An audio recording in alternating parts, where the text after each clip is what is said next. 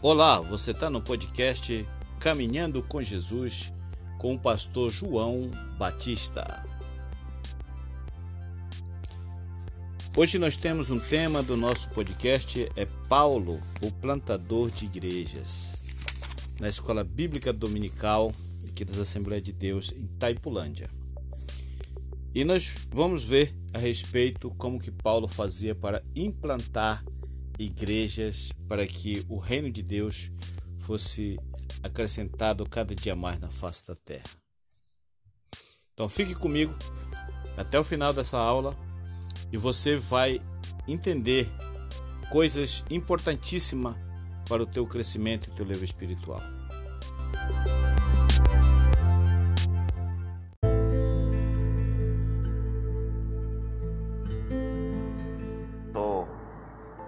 Estamos naquela campanha de 24 horas de oração e a gente está meio que praticamente não dormimos quase a noite, porque até as 3 da manhã lendo isso aqui, estudando, porque a gente não teve tempo de, no decorrer do dia, mas a gente sabe da responsabilidade que cabe a nós e nós temos que correr atrás, né? Então, meus queridos irmãos, é muito interessante esta lição. Eu quero deixar um tempo especial, o terceiro ponto, então nós vamos correr aqui nos primeiros, mas o terceiro ponto eu quero esmiuçar ele com os irmãos bem, porque ele vai falar sobre a característica de plantadores de igrejas, tá? Então nós vamos aprender a respeito da lição Paulo, plantador de igreja. É o tema da nossa lição aqui, tá bom? E, e a gente já leva, começando a levar uma paulada na cabeça, digo a gente porque por nós, né? Já levamos a palavra da igreja, da cabeça, aqui pelo texto áureo. Diz assim: Eu plantei, Apolo regou, mas Deus deu o crescimento. É. Então, por aí, por aí, a gente vai entender como que a lição vai ser. Mas sem perca de tempo, irmãos, a introdução da nossa lição, ela diz assim, qualquer dúvida os irmãos podem perguntar. Fico feliz de rever o Daniel aqui novamente, né Daniel? Fazia dias que não vinha, mas hoje está aí. Que benção, Deus possa te abençoar você e tua família doutor Walter, né? acho que é a primeira vez que está vindo na Escola Bíblica Dominical, depois o pastor vai estar fazendo as apresentações dos irmãos aí. Diz assim, ó, nesta lição estudaremos sobre o processo de plantação de igreja que o apóstolo Paulo executou. Veremos que ele foi um desbravador da causa do mestre no mundo pagão. E seu ponto de partida no ministério foi Antioquia, quando enviado para outras regiões do, do mundo onde o evangelho foi, foi pregado. Também refletirá, refletiremos sobre as características do plantador da igreja local frente aos desafios atuais. Então vejamos que o aprendizado de hoje vai falar sobre essas questões aqui, né? E vamos ver que Paulo ele foi um grande executor. Como nós já vimos nas lições anteriores, Paulo ele fez um trabalho por excelência, né? Aceitou a Cristo, encontrou-se com Jesus, teve umas experiências e depois ele saiu então a ministrar. Observe que é, a importância do aprendizado, que Paulo não logo se converteu em seguida já começou a pregar. Não, mesmo ele sendo um grande conhecedor da verdade que ele era, porque ele estudou para ser um fariseu, então ele sabia muito a respeito da Torá, era um homem muito entendido, mas mesmo com todos os conhecimentos que ele tinha, aquele conhecimento que ele aprendeu, diante de Deus praticamente não era nada. Então ele precisava ter experiência com Deus. Então o crente, o obreiro, principalmente obreiros, preciso, nós precisamos ter experiência com o Senhor. E a experiência nós vamos adquirir na faculdade de Deus. E a faculdade de Deus é o deserto, né? É nas lutas, nas tribulações, na angústia, no sofrimento, é que nós vamos aprender com Jesus o que é realmente estar servindo a Deus. Aí nós vamos ver que ele foi um desbravador da causa do mestre no mundo pagão da sua época, né? Aí o ponto de partida vai dizer que Antioquia, mas no, no último ponto que ele vai dizer também refletiremos sobre as características do plantador de igreja local, que é hoje na igreja local, né? Plantador da igreja local, frente aos desafios atuais que nós estamos enfrentando. Hoje nós enfrentamos um desafio é, diferente do que Paulo enfrentou, né? Mas são desafios aí que tem aí pelo mundo afora terrível. Tem, tem coisa terrível para acontecer ainda, né? Mas o primeiro ponto, nós vamos dizer assim, Paulo diz assim, o nosso comentarista, Paulo desbravador, uma gloriosa obrigação. Então nós já vimos aqui que por este tema deste primeiro ponto, desbravar não é uma coisa que eu tenho que fazer, que eu quero fazer, né? Mas é uma obrigação de nós fazermos, desbravarmos um desbravador. Aí o primeiro subponto diz: Paulo, o desbravador. Paulo foi, sem dúvida, o grande desbravador da fé cristã no mundo gentílico. Ele dedicou a sua vida para proclamar o Evangelho e cumprir a missão entre os pagãos. O apóstolo contribuiu grandiosamente na implantação de inúmeras igrejas e no crescimento da fé cristã. Não houve quem implantasse tantas igrejas em tão pouco tempo como o apóstolo dos gentios. Sua vida e ministério aos, aos, a, nos constragem a semear o evangelho e a plantar igrejas em lugares onde pessoas nunca ouviram falar do evangelho das boas novas. Entendemos aqui esta importância dele e aquilo que ele deixa de exemplo para a nossa vida, né? Diz que ele foi sem dúvida um dos grandes desbravadores da sua época e da fé sobre o mundo gentílico. Porque a Bíblia diz que Jesus ele não veio para os gentios, ele veio para os judeus.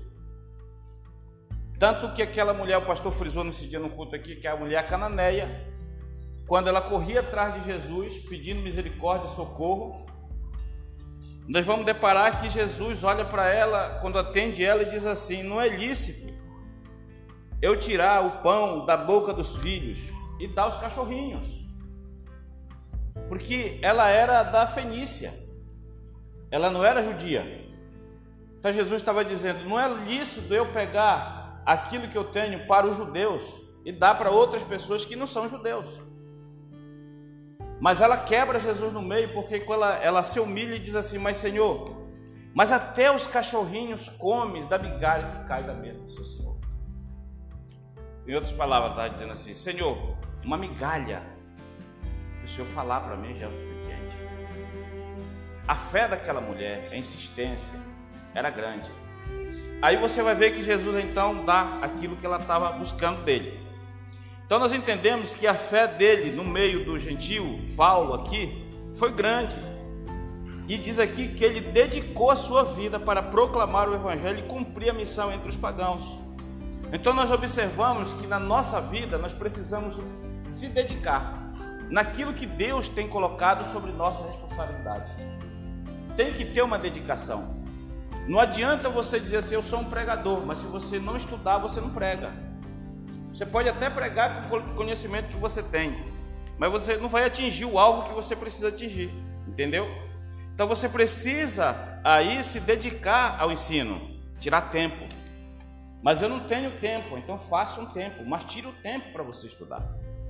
Porque senão você, quando você começar a falar, quem está embaixo, a gente já vai começar a entender que você não está dominando o assunto do qual você está falando. Quer dizer, você não estudou. Você está falando uma coisa que você não se preparou. Aí você vai ficar, você, as pessoas vão te ouvir, mas de repente não vão gostar daquilo que estão ouvindo porque não atingiu o alvo, né? Porque a gente não domina aquilo, aquilo que a gente vai, o assunto que a gente vai falar. Então, esse negócio de alguém dizer assim, não, só dá uma lida na lição lá e tá bom, não, irmão. Não é assim. Não é só ler uma lição e passar para o povo. Não é eu pegar um versículo agora, ler aqui e querer pregar aquele versículo. A não ser que Deus me dê uma revelação, que Deus faz isso, né? Na hora aqui e pronto, aí é coisa diferente. É coisa do Espírito Santo e, e a vontade dele. Mas a gente tem que se preparar. Para tudo na vida a gente se prepara. Então veja bem, ele disse que os apóstolos contribuíram grandiosamente na implantação inúmeras igrejas que foram plantadas na sua época. Não houve quem plantasse tantas igrejas em tão pouco tempo como o apóstolo Paulo. Isso aqui hoje para a nossa vida, nós vemos o que? Uma igreja que nós servimos hoje, quando eu falo de igreja, eu falo de todas. Nós vemos uma igreja que se estagnou. Nós paramos no tempo. Nós nos acomodamos hoje. Vemos que Paulo ele não se incomodava. Por que, que ele implantou tantas igrejas no mundo gentílico da época dele é, em tão pouco tempo? É porque Paulo fazia coisas assim. Chegou em Teipulândia, fundou uma igreja. Ele vai discipular uma pessoa e aquela pessoa que ele discipula, ele vai ensinar aquela pessoa. E aquela pessoa então vai estar preparada. Ele vai para outro canto, mas ele diz: Ó, eu discipulei aqui o Geraldo, vamos dizer assim, usar o exemplo do irmão Geraldo novamente. Mas o Geraldo vai tomar de conta da igreja hoje eu vou para outro lugar. Quer dizer, ele não ficava acomodado em um só lugar. Porque no coração dele estava uma chama que ardia de implantar igreja, de ver o evangelho crescer, de ver que outras pessoas também necessitavam ouvir e conhecer quem é Jesus. E isso nós precisamos fazer, né? Mas aí nós nos fechamos entre quatro paredes. A gente se cerca entre quatro paredes e a gente não vai para fora. Entendeu? O pescador, ele não vai pegar peixe dentro da sua casa. O pescador ele vai lançar a rede dele lá no mar. O mundo é o mar. É lá que nós temos que lançar nossa rede para pegar os peixes. Senão a gente não pega peixe, tá? Então veja bem. Aí vai dizer assim, ó, segundo subponto, uma gloriosa obrigação. É uma obrigação. O apóstolo foi chamado por Cristo para pregar o evangelho aos gentios. Jesus foi bem claro para ele, né? Que ele ia levar o evangelho aos gentios e aos reis da terra. Por isso, na Bíblia, vemos a expressão: Eu, Paulo, sou prisioneiro de Jesus Cristo por vós, os gentios. Ele se dizia prisioneiro, porque a responsabilidade que ele tinha era grande. E quando ele escreve essa epístola aqui, realmente, literalmente, ele estava numa prisão. Mas a prisão que ele se encontrava não é porque ele tinha cometido um crime, mas é, é porque ele queria que o povo gentil também conhecesse quem era Jesus. Que o povo também entendesse que eles também eram carentes da, da salvação. Então, por isso ele foi preso e por isso ele escreve: Eu, Paulo, sou prisioneiro de Jesus Cristo por vós, os gentios. Né? Não é que Jesus prendeu ele, mas é porque literalmente estava preso. Seu compromisso com os gentios estava firmado em Cristo, o nosso Senhor. Ele tinha um compromisso. Jesus fez um compromisso com ele e ele assumiu o compromisso, né? Enquanto os demais obreiros estavam ali pregando em Jerusalém, Samaria, ele estava por outro lado. Ele disse: Não, então eu vou cambar ali para o rumo da Grécia, né? Eu vou correr ali para rumo da Ásia e vou começar a expandir esse negócio onde não tem. Porque ele foi chamado para isso aí abrir trabalho onde não tinha. E ele começa o seu ministério assim. Nesse sentido, toda a sua ousadia, toda a sua coragem e precisão no ministério de plantação de igreja levavam em conta esse compromisso com Cristo. Pois me é imposta esta obrigação, e ai de mim se não anunciar o Evangelho. Ai dele, porque ele sabia da responsabilidade que pesava sobre seus ombros. Então, irmãos, da mesma forma que Paulo tinha esse compromisso, a igreja do Senhor também tem. E nós que fomos chamados para o ministério, temos uma responsabilidade muito maior ainda do que aqueles que sentam no banco da igreja, que são os membros da igreja. Então nós temos que compreender que nós precisamos, nós como cristãos precisamos assumir a nossa responsabilidade. Se eu fui chamado para fazer alguma coisa na obra de Deus, eu tenho que fazer. E ai de mim se eu não fazer. Porque foi para isso que Deus me chamou. Deus ele chama Paulo, capacita Paulo e dar a ele um grande entendimento para ele fazer o trabalho entre os gentios. Então era necessário, ele era obrigado a fazer, porque Deus aqui sentiu uma responsabilidade e ele coloca dentro de si: eu sou obrigado a fazer. Às vezes a gente recebe conselho de alguém, né? Eu vou dizer de mim, meu filho mesmo chegava para mim, quantas vezes meu filho chegou para mim e chorava, né? Meu filho está com 32 anos, pai, tá bom, o senhor já foi, já sofreu bastante na obra. Que ele acompanhou desde criança. Já tá bom, já chega. Senhor não acha que dá na hora de o parar de fazer alguma coisa? Mas não dá, irmão, sabe por quê? Quando você vê que as pessoas precisam da tua ajuda e você pode ajudar, é, não tem como você parar, né? Então você tem que fazer alguma coisa por alguém, né? Eu não estou falando de ajuda de dinheiro, estou falando de ajuda de uma palavra que muitas vezes a pessoa precisa ouvir alguma coisa da parte de Deus. Aí vem, ele vai dizer assim: assim Paulo passou a, a, a pregar ousadamente a Cristo nas sinagogas, anunciando que ele é o Filho de Deus. Essa ousadia e coragem recebemos diretamente do Espírito Santo. Agora, às vezes, a pessoa tem medo de pregar. As pessoas hoje têm medo de plantar igreja. Bota a dificuldade na frente. A dificuldade vem primeiro do que a fé que ele tem, que diz que tem. Porque se eu tenho uma fé, a minha fé tem que estar colocada à frente daquilo que eu vou fazer. Eu posso ver o empecilho, mas eu tenho que crer que Deus vai fazer um milagre e que a coisa vai acontecer. E a coisa vai acontecer mesmo, tá? Veja bem, terceiro subponto: plantação de igreja, uma parceria. E uma parceria, né? A plantação de igreja envolve um trabalho duplo do homem e de Deus. O homem não consegue trabalhar sozinho. Não consegue, tá? Tanto no, no lado espiritual, como nós precisamos de Deus, quanto no nosso lado humano.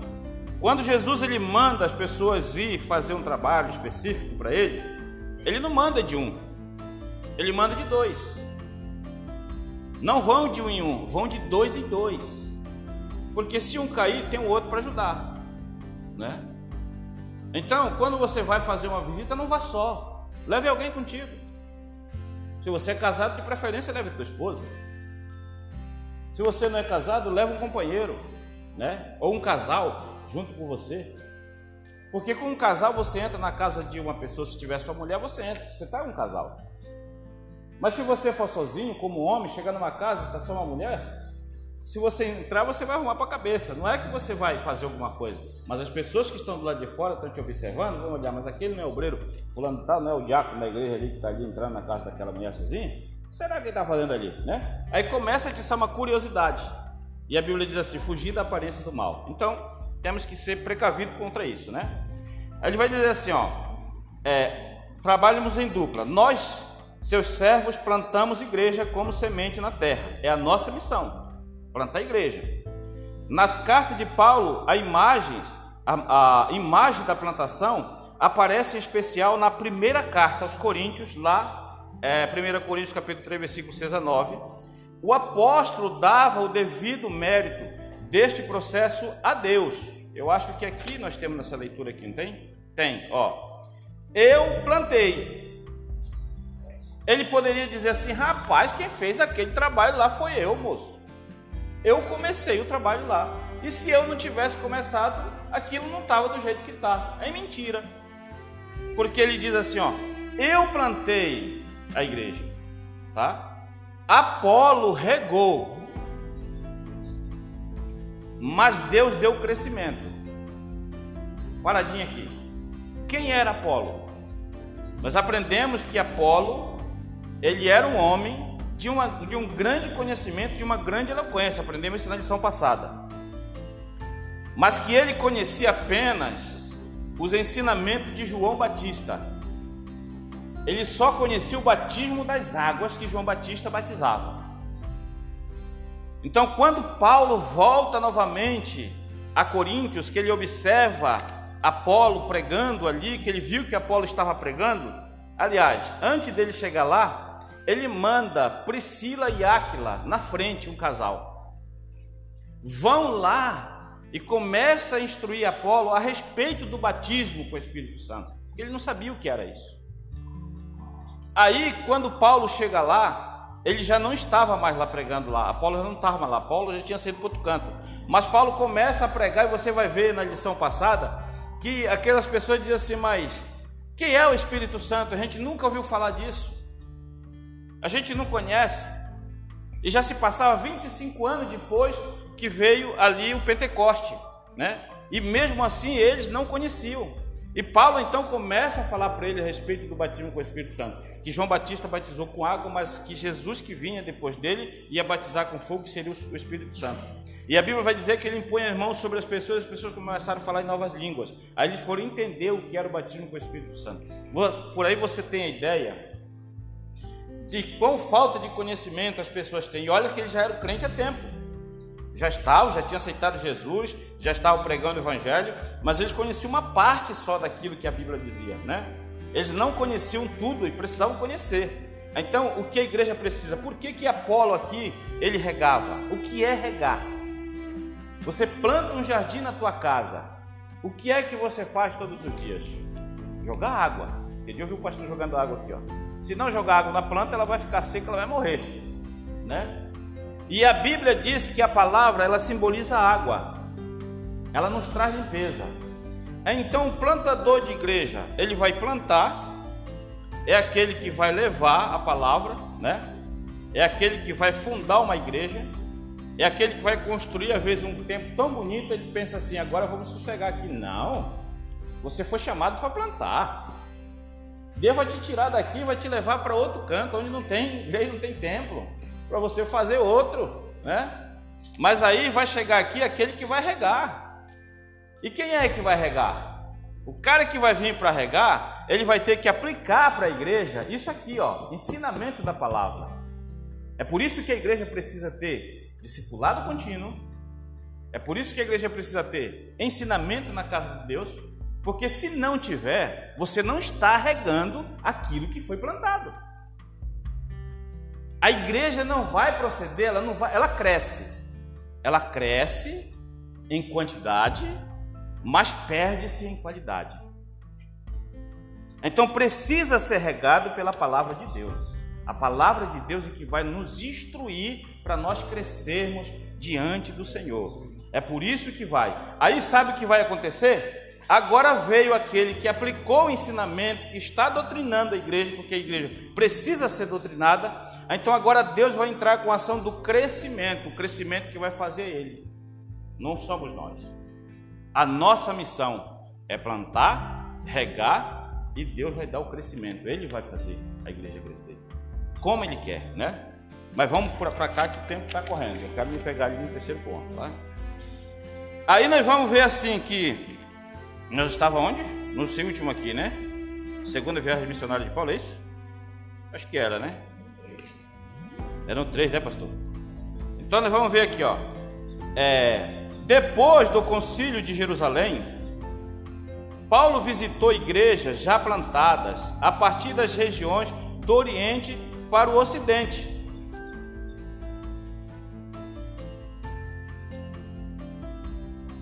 Eu acho que eu pulei.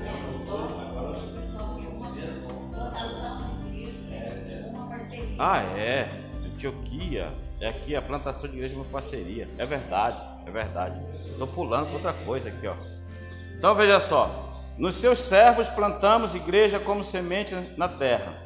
Nas cartas de Paulo, a imagem da plantação, isso aqui eu já tinha lido, né? Tá, tá, tá. O apóstolo dava o devido mérito desse processo a Deus, é. E nós somos os seus cooperadores. E a igreja, a lavoura e o edifício de Deus. Nesse, nesse divino ministério de plantação de igreja, à luz do ensino da, de Paulo, fica claro que o trabalho de semear e plantar é nosso, mas quem faz germinar, frutificar e crescer é Deus. Deus é o homem Deus e o homem cooperam na plantação de igreja. Então nós trabalhamos na parceria junto com Deus para plantar a semente, para fazer com que a igreja venha ser, é, ser, se produzir uma igreja em algum determinado lugar. E o crescimento quem vai dar é Ele. E aqui está dizendo que a igreja em si, elas são lavoura de Deus. E a Bíblia fala isso. Nós somos comparados como vinha do Senhor, né? A vinha do Senhor. Então, nós vemos assim que nós precisamos, na realidade, fazer isto aqui, tá? Plantar igreja sem ter medo de, de, de plantar, sem ter medo de, de, com o que pode acontecer e deixar que outras pessoas venham dar o crescimento, né? aliás, regar e que Deus venha então trazer o crescimento, porque o crescimento é com Ele. a semente vai brotar. Irmãos, tudo que você fala no coração de alguém, ele ouve. Parece que ele não está te dando ouvido, mas um dia aquela semente vai brotar e um dia ele vai procurar um caminho certo para ele, tá? Agora vamos aqui para o segundo ponto. Antioquia, o ponto de partida para o crescimento da igreja. Uma igreja missionária, a igreja Antioquia era rica em líderes, pois nela havia profetas e doutores. Olha só, ela era rica em líderes, pois nela havia profetas e doutores, a saber Barnabé, Simeão, é, cognominado Níger, Lúcio de Cirene e ainda Manaém, companheiro de infância do tetrarca Herodes e Saulo.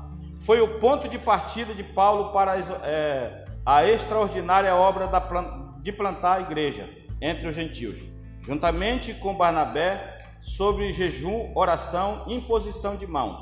Ele foi enviado ao vasto campo do mundo gentílico para pregar o evangelho e plantar igreja. Agora, importância aqui. A importância que eu acho aqui que a igreja em Antioquia ela era rica. Aqui não fala que ela era rica em dinheiro. Teve suas é, é, é, é, é parcelas, vamos dizer assim, de, de prosperidade financeira também. Mas o foco aqui é mostrar a riqueza que tem dentro da igreja. Pessoas. Tá? Aí ele vai falar de profetas. Porque ainda aqui é, se tratava a respeito de profeta, de alguém que tem o dom de profecia, de profetizar. Se trata aqui a respeito de doutores, a saber, aí ele dá o nome das pessoas que eram considerados profetas e doutores, né? Observamos que o dom de profecia na vida de alguém é algo muito importante, mas é um dom que eu acho que hoje principalmente no nosso meio, ele é um dom meio deixado de lado, que muita gente não se importa, tem gente que não crê, não acredita nisso, né? Tem gente que acha que a Bíblia é o maior e realmente ela é. A maior profecia que nós temos é aqui a palavra de Deus. Se esse dom não vale a pena, por que, que Deus deixou? Nós vamos falar dele, por isso eu quero me pegar muito. Por que, que Deus deixou esse dom então de profecia na vida das pessoas, né? é justamente porque há uma necessidade dos dons na igreja, tá? Então era rico em profecias, em profetas, era rico em doutores, pessoas que eram entendidas, vamos dizer assim, letrados na palavra de Deus, né? Então havia uma riqueza muito grande de pessoas que tinham dons, e nós vamos falar no terceiro tópico sobre isso, nós vamos esmiuçar mais. Mas ele diz assim, ó, que quando Paulo ele pega aí aquela aquela trabalho que ele ia fazer, juntamente com Barnabé, sob jejum e oração, porque eles foram separados os dois, né? Para começar a primeira viagem dele, ele vai com Barnabé. Mas antes deles viajar e ser escolhido, sobre jejum, oração e imposição de mãos. Esses três requisitos aqui, principalmente a oração e o jejum, tem que ter na vida do obreiro. Tem que ter na vida do cristão. Se você está galgando um cargo ministerial, você precisa orar muito, você precisa jejuar muito. E quem está na frente do trabalho, que vai consagrar a vida de alguém, separar alguém para qualquer coisa que vai fazer, às vezes até mesmo para ser um porteiro da igreja, vá orar primeiro. Vá jejuar primeiro. Vá perguntar para Deus se eu tenho que colocar aí, vamos dizer assim, a Terezinha na portaria da igreja. Será que ela é a pessoa mais indicada? Você sabia que o porteiro é o maior ganhador de alma que tem dentro de um culto? É o porteiro. Porque se você for um bom recepcionista, você vai conquistar o coração daquele que está visitando. Às vezes a pessoa ele vem para a igreja e vai dizer assim: Eu não estou indo para a igreja por causa do pastor, estou indo para a igreja por causa do, do porteiro que me recepciona muito bem. Então, o porteiro, irmão, ele é uma peça fundamental numa igreja. Já imaginou você chegar num restaurante ou em qualquer lugar, numa casa de alguém e ser mal recebido? Nunca mais você volta ali, né? Então o porteiro, ele tem que estar ali, sempre estar recepcionando bem as pessoas que chegam, viu? Sempre bem recepcionando as pessoas que chegam na igreja. É o maior ganhador de alma dentro de um culto. Tá? É o porteiro. A primeira viagem missionária. Paulo e Barnabé pregaram em Chipre. Neste lugar o apóstolo é, desmascarou um feiticeiro, Elimas. Existia esse homem lá que era um grande feiticeiro, um adivinhador. Um encantador e ganhou o procônsul para Cristo. Quem era o procônsul? O procônsul fala a respeito de um governador de província, né? Havia um governador naquela província romana ali, tá? Então, é Paulo chega lá e começa a fazer a coisa acontecer, ó. Para Cristo, mais adiante, pregou na sinagoga de Antioquia da Pisídia, onde os judeus lhe fizeram oposição, e ao mesmo tempo os gentios alegraram-se e creram, e o Espírito Santo se fez presente ali. O mesmo aconteceu em Cunho, Listra, Derbe. Ora, no trabalho de evangelização, implantação de igreja, há muitos desafios. Um recebe a palavra, outro rejeita, outros ainda zombam. O trabalho de implantação de igreja não é fácil, mas o Espírito Santo opera, fala aos corações e dá o crescimento à obra de Deus. Para a gente entender melhor, veja bem. Ele diz aqui que nesta primeira viagem dele, quando ele chega aqui, o apóstolo Paulo, né?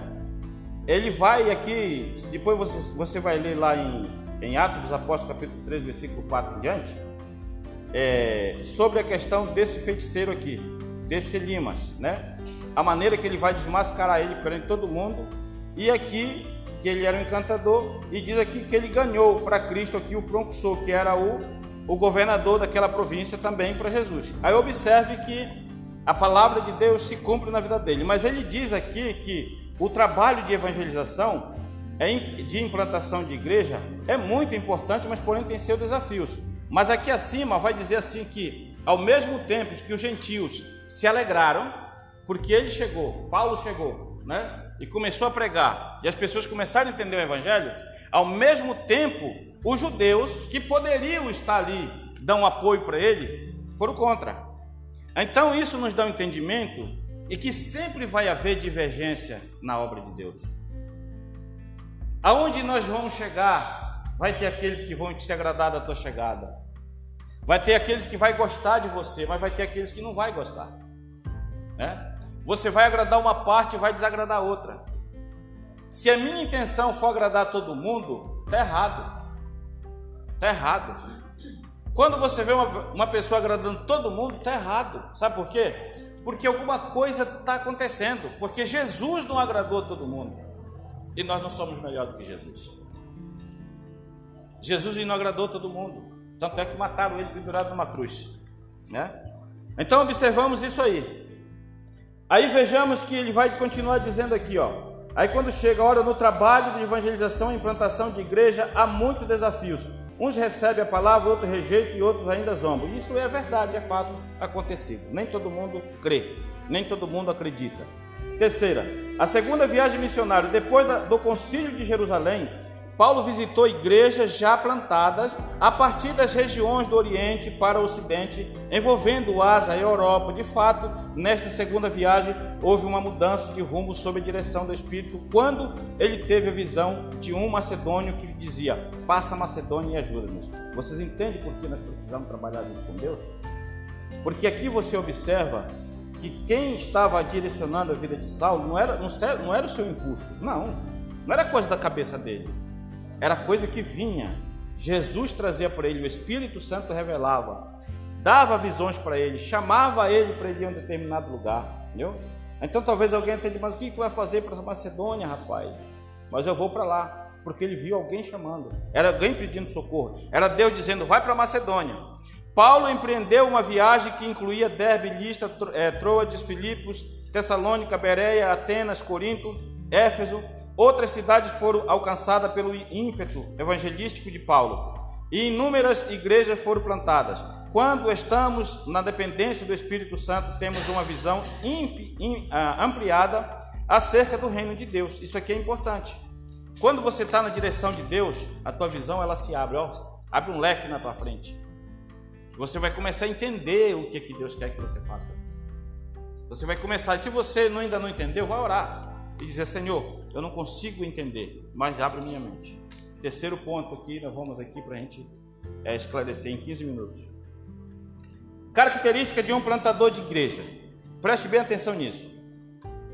Isso aqui vai falar muito com nós. Motivado pelo chamado. O plantador de igreja, a primeira característica dele é ser motivado pelo chamado. Tem que ter motivação. Como vemos em Paulo, um plantador de igreja deve estar consciente do chamado divino em sua vida. É por isso que nós não podemos levar qualquer um. Primeiro você conscientiza aquela pessoa. Eu fui secretário de um campo missionário lá de, de Uberlândia, porque eu digo campo, e o pastor Álvaro lá é um homem que ele aplica muito, a igreja dele é aplicada muito, voltada muito para obra missionária, tá? Então ali funciona coisa ali que você diz, não, isso não tem.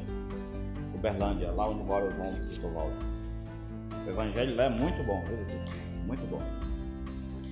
É, a forma que o pastor Álvaro administra aquilo ali é tremenda, entendeu? Ali tem as irmãs Dorcas, ali tem departamento que tem dentista, tem oftalmologista, profissionais da área.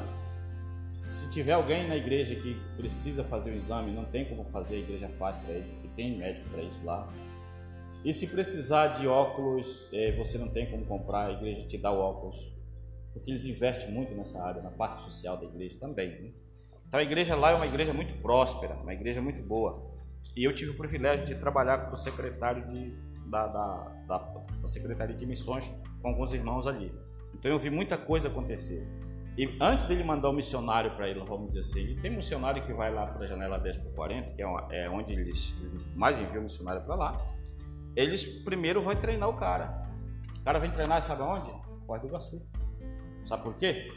Porque Foz do Iguaçu tem ali, eles têm uma base ali. Foz do Iguaçu, e pouca gente sabe disso. Foz do Iguaçu tem a segunda maior colônia árabe do mundo, a Foz do Iguaçu, no Brasil. Então ali eles vão treinar, eles vão se, se identificar, vão tra trabalhar. Eles não podem dizer que eles são missionários, mas eles vão trabalhar especificamente com aquele povo. Tem um bairro ali de Foz do Iguaçu que é só deles. E eles trabalham lá. Depois que eles passam um período de tempo ali, aí o pastor, é, juntamente com o secretário lá, com, com, com o diretor de missões, vai pegar essa pessoa, vamos dizer assim, vão mandar ele lá para Arábia, né, vamos dizer assim. Vai pegar essa pessoa lá para o mundo árabe, vai levar ele lá, vai passar um dias com ele lá. Passa, ele vê tudo, agora ele pergunta para ele: Tem certeza que quer vir para cá? Tu aguenta isso aqui? Aí se o cara disser que aguenta, então ele envia o cara para lá. Então a gente não pode pegar de supetão, não, deu um estalo na cabeça para puf, colocar fulano. Não, peraí, pensa. O negócio tem que ser pensado. Não é assim, tem que ser pensado. A Bíblia está nos dizendo que tem que ser pensado, viu? Deus nos chama, Ele confirma esse chamado no corpo de Cristo, viu? Ele primeiro nos chamou.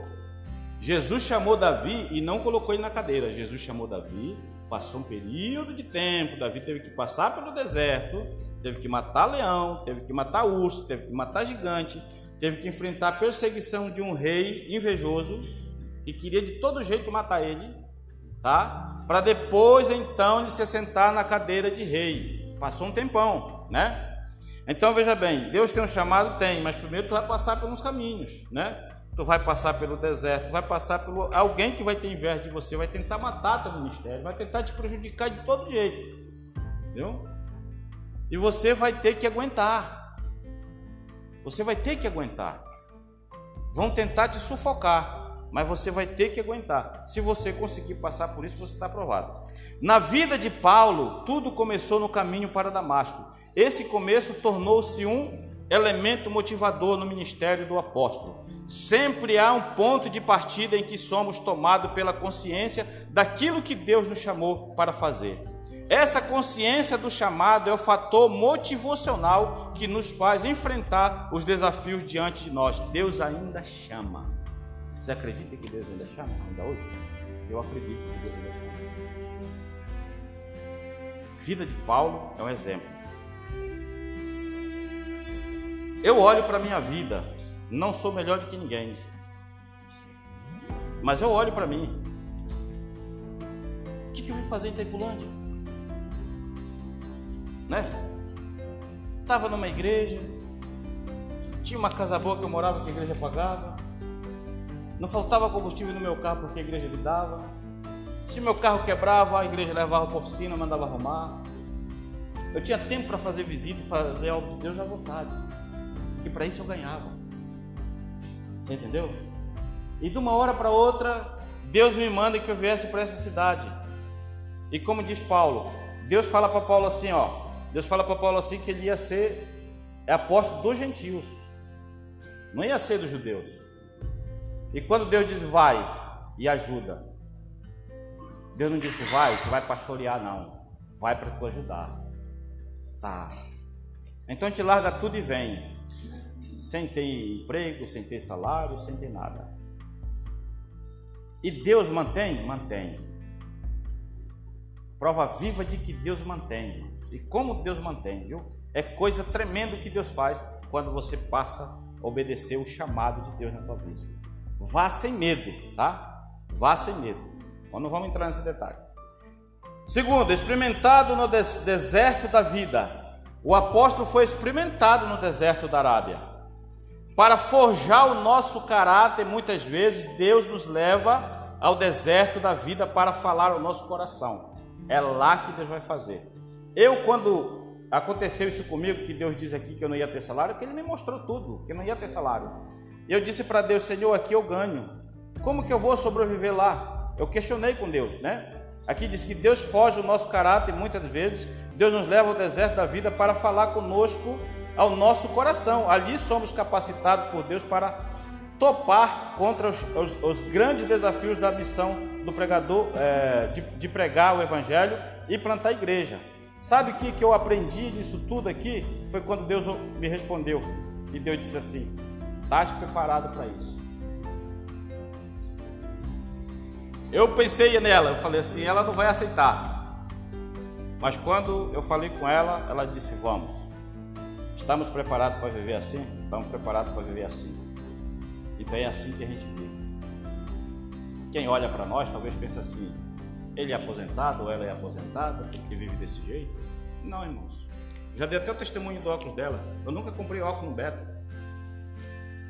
Você acredita que essa armação, quando foi para pagar, o cara olhou para ela? Escolha a armação para a senhora. O Beto ali, tá lá, testemunha. Ela olhou a armação, eu tinha comprado, ela tinha comprado uma armação no Paraguai, uma baratinha. Aí ele chegou lá, a armação não serviu, ele olhou, tá aqui o tabuleiro, a senhora escolhe aqui uma armação. Eu falei, peraí, cara, nós temos que conversar o valor. Ele disse, não, escolhe. Ela escolheu, ele pegou, montou o óculos dela, falou, colocou para ela, falou, ficou bom na senhora? Ficou. Agora vamos tratar do preço, de quanto que vai ficar? É um presente meu para ela. Pronto. Nunca vi Beto, nunca falei com ele, nunca conversei com ele, nunca comprei dele, nem a dinheiro, nem fiado. E quem é que faz isso? testemunho da senhora, né? Ele disse ela contou um testemunho tremendo. Quem que faz isso é Deus. É Deus que cuida. Meu carro ficou com o motor quebrado uns 15 dias lá em casa. Quebrado, sem sair de casa. Precisava fazer o motor, não tinha um centavo. Mas alguém de fora daqui me ligou. Ei, como é que tá? Falei para ele. Ele falou: e o teu carro? O carro tá assim, assim, assim. disse assim: já mandou arrumar? Eu digo: não, leva para oficina, vê quanto que fica, que eu vou pagar para ti cara mandou arrumar o motor do meu carro. Mil e poucos reais. Eu paguei alguma coisa? Nem um centavo do meu bolso. É porque é Deus que faz. É Deus que faz. Então quando Deus te mandar, chega o reino, vai lá. Terceira, a igreja segundo as escrituras. Toda a estratégia de um plantador de, de igreja deve levar em conta as sagradas escrituras. É isso aqui que eu estou mesmo ou não? É nas Sagradas Escrituras. Vemos que a igreja local é um lugar onde devemos ser, um é, é, ter um relacionamento pessoal com Deus, onde há amor pelo, pelo pecador, onde há batismo no Espírito Santo para o exercício do serviço, profu, profusão dos dons espirituais é, e ministeriais e de serviço. Aqui eu quero parar um pouquinho. Eu tenho cinco minutos, mas olha só, eu até peguei um negócio aqui para trazer para os irmãos aqui a respeito dessas três coisas aqui que eu achei muito importante. De dons, tá? Eu peguei aqui alguma coisa e coloquei aqui, ó. Eu especifiquei. Vamos primeiro ver aqui que ele diz aqui, ó. Dons espirituais. Existe isso, existe. São os nove dons, tá? Você vai ver isso lá em 1 Coríntios, capítulo 12, versículo 4 a 11. passagem que vai dizer assim, ó. Ora, a diversidade de dons, mas o Espírito é o mesmo, e a diversidade de ministério, mas o Senhor é o mesmo, e a diversidade de operações, mas é o mesmo Deus que opera tudo em todos. Mas da manifestação do Espírito é dada a cada um para que for útil. Porque a um pelo Espírito é dada a palavra de sabedoria, a outro pelo mesmo Espírito a palavra de conhecimento, a outro pelo mesmo Espírito a fé, a outro os dons de curar, a outros a operação de maravilhas, a outros o, o da profecia, a outros o dom de discernir os espíritos, a outros a variedade de línguas. E a outros a, a interpretação das línguas. Mas um só é o mesmo Espírito opera todas estas coisas, repartindo a particular, eh, particularmente a cada um como quer. Desta, de, é, desta passagem podemos extrair nove coisas interessantes que aqui nós vemos os dons que são nove dons espirituais, né? do qual nós já citamos todos, tá? Aí nós vamos aqui agora, poderia falar mais alguma coisa sobre ele, mas o tempo não, não nos permite. É, ele vai falar aqui para os dons é, espirituais, os dons ministeriais, né? Aí tem cinco os dons ministeriais. Está lá em Atos capítulo 3, versículo 1. E na igreja que estava em Antioquia havia é, o que nós lemos aqui na, na lição, tá? Alguns profetas, doutores, a saber, Barnabé, Simão, chamado Tataís, isso que você já leu aqui. Aí vamos lá para esses cinco dons aqui que nós vamos ver que são cinco dons ministeriais. Deixa eu ver aqui. Ah, ele começa aqui, se eu não me engano, aqui pelo apóstolo. Apóstolo. Apóstolo é um enviado, é aquele que lança fundamento na vida da igreja. Trabalha edificando a igreja nas suas bases. Esse aqui é a vida do apóstolo. Exemplo de apóstolo: apóstolo Tiago e apóstolo Marcos, né? Na Bíblia nós encontramos três tipos de apóstolos. Ó, é o primeiro tipo, foi os 12 apóstolos que Jesus chamou para estar com ele. Segundo tipo, o, os apóstolos primitivos e fundadores de igreja, como Paulo e Barnabé. Terceiro tipo, o ministério apostólico de caráter permanente, que Cristo é, segue dando à igreja até que se complete a edificação do seu corpo. Quer dizer, então você vai observar que doutor Val, teu médico, ele sabe disso, que o nosso corpo precisa trabalhar tudo em conjunto, todos os órgãos, coração, pulmão, rins, tem que estar tudo perfeito, senão não dá certo, né, doutor? Se um deles estiver errado, vai dar problema. Outra questão aqui que ele vem aqui, tá? É a questão, nós vemos a questão, a questão, nós vamos ver aqui outra questão de, que é o último aqui, que fala aqui a respeito de pastores, sabe? Que é o de serviço, né? Ministeriais e de serviço. Nós vamos ver que diz assim, ó, é, é o que cuida de vidas. O pastor ele cuida de vidas é o que apacenta. E o que é apacentar, irmão? Apacentar é um verbo transitivo direto, é, leva até o pasto, o pasto. Então o que, é que o pastor faz? Levar a igreja, é levar as ovelhas para o pasto. Né? Inclusive eu estava lendo um artigo a respeito dessa questão aqui. Diz que hoje lá o rumo da Palestina já não, não, não tem só um pastor que vai é, pastorear um rebanho, eles vão de dois. Porque a ovelha é sensível. Tá? A ovelha é sensível. Eles observaram que quando o pastor é apenas um pastor que pastoreia, ele envelhece, a ovelha acostuma com ele. Ela costuma ouvir a voz dele. E se ele morre, elas também vão perecer, porque elas não vão se adaptar com outro pastor. E quando eles vendem uma ovelha para alguém, eles não vendem para aquela pessoa venha começar uma criação, mas eles já vendem aquelas ovelhas para ir para o abate. Porque se você comprar uma ovelha para você criar, ela vai sentir a mudança de, de, de dono, de pastores, né? Então eles vão de dois em dois, e sempre é um mais novo e outro mais velho. Porque se o mais velho morrer, o novo já está, elas já estão acostumadas a ver o novo lá. Então ele vai dar continuidade. É uma coisa muito bonita que eu achei. Então é preciso apacentar as cabras, é, as cabras, inspecionar o que está, está no pasto. Ele tem que ver o que, que tem no pasto. Tem cobra, se tem bicho peçonhento, se vai matar as ovelhas. Ele tem que ter cuidado para isso.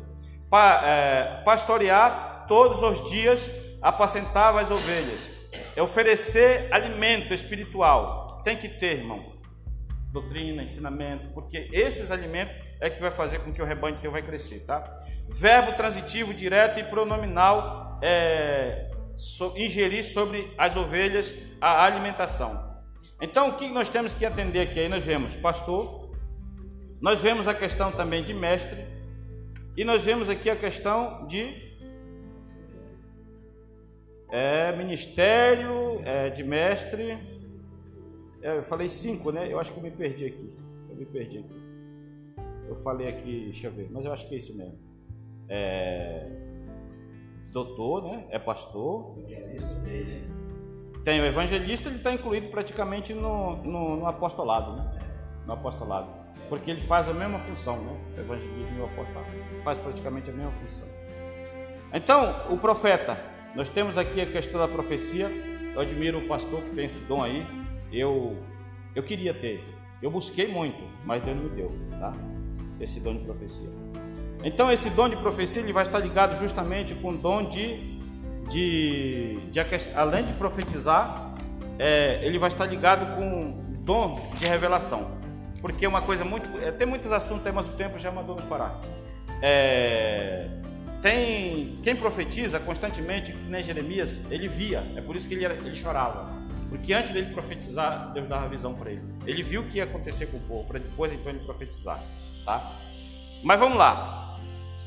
É, há de se é, a autoridade do alto para expulsar demônios, curar enfermos e há de ter pregação fiel da palavra de Deus como autoridade do Espírito e vida de oração, pois os ministérios não pode deixar de, é, de perseverar na palavra e na oração. Nesta igreja, batizamos em nome do Pai, do Filho e do Espírito Santo, partilhamos da ceia do Senhor e aguardamos a sua volta para nos encontrar com Ele. Não podemos perder de vista que nos, que nos é, plantamos, mas é Deus que dá o crescimento, a prova, a sua obra. Então vejamos que nós temos que fazer a nossa parte e Deus faz a parte dele, né? E diz aqui que temos que ter uma vida, para termos tudo isso aqui que nós falamos, nós precisamos ter uma vida de oração contínua diante de Deus, né? Pois o ministro não pode deixar de perseverar na palavra e na oração. É para isso que foi escolhido os diáconos na época, porque eles falaram assim: não, a igreja está crescendo, então nós vamos chamar os diáconos aqui, consagrar alguns diáconos para que eles dão continuidade e nós vamos cuidar da palavra, né? E eles passaram então a cuidar da palavra de Deus. Tá bom, irmãos? É, a conclusão, só ler a conclusão aqui e já passar para o pastor. Vimos que muitos episódios na vida do apóstolo Paulo aumentaram sua visão para expandir a igreja por todas as partes. É, é vontade de Deus que vidas sejam chamadas por ele para se tornarem plantadores de igreja. Pessoas que amam proclamar a palavra de Deus para quem não a conhece e formar uma igreja local que glorifique a Deus e viva a fé com fidelidade ao nosso Senhor Jesus. Então, que nós possamos nos apegar a Deus, compreender a questão da, dos ministérios que Deus nos dá, dos dons que Deus tem nos dado, vamos ter uma boa compreensão disso, vamos colocar em prática e não vamos ter medo, irmão, de fazer algo de Deus, porque Deus é que dá o crescimento, é Deus que vai dar o sustento para cada um de nós. Que Deus e Cristo vos abençoe e eu volto aqui a palavra para o pastor que vai estar dando o término do nosso, da nossa lição aqui hoje.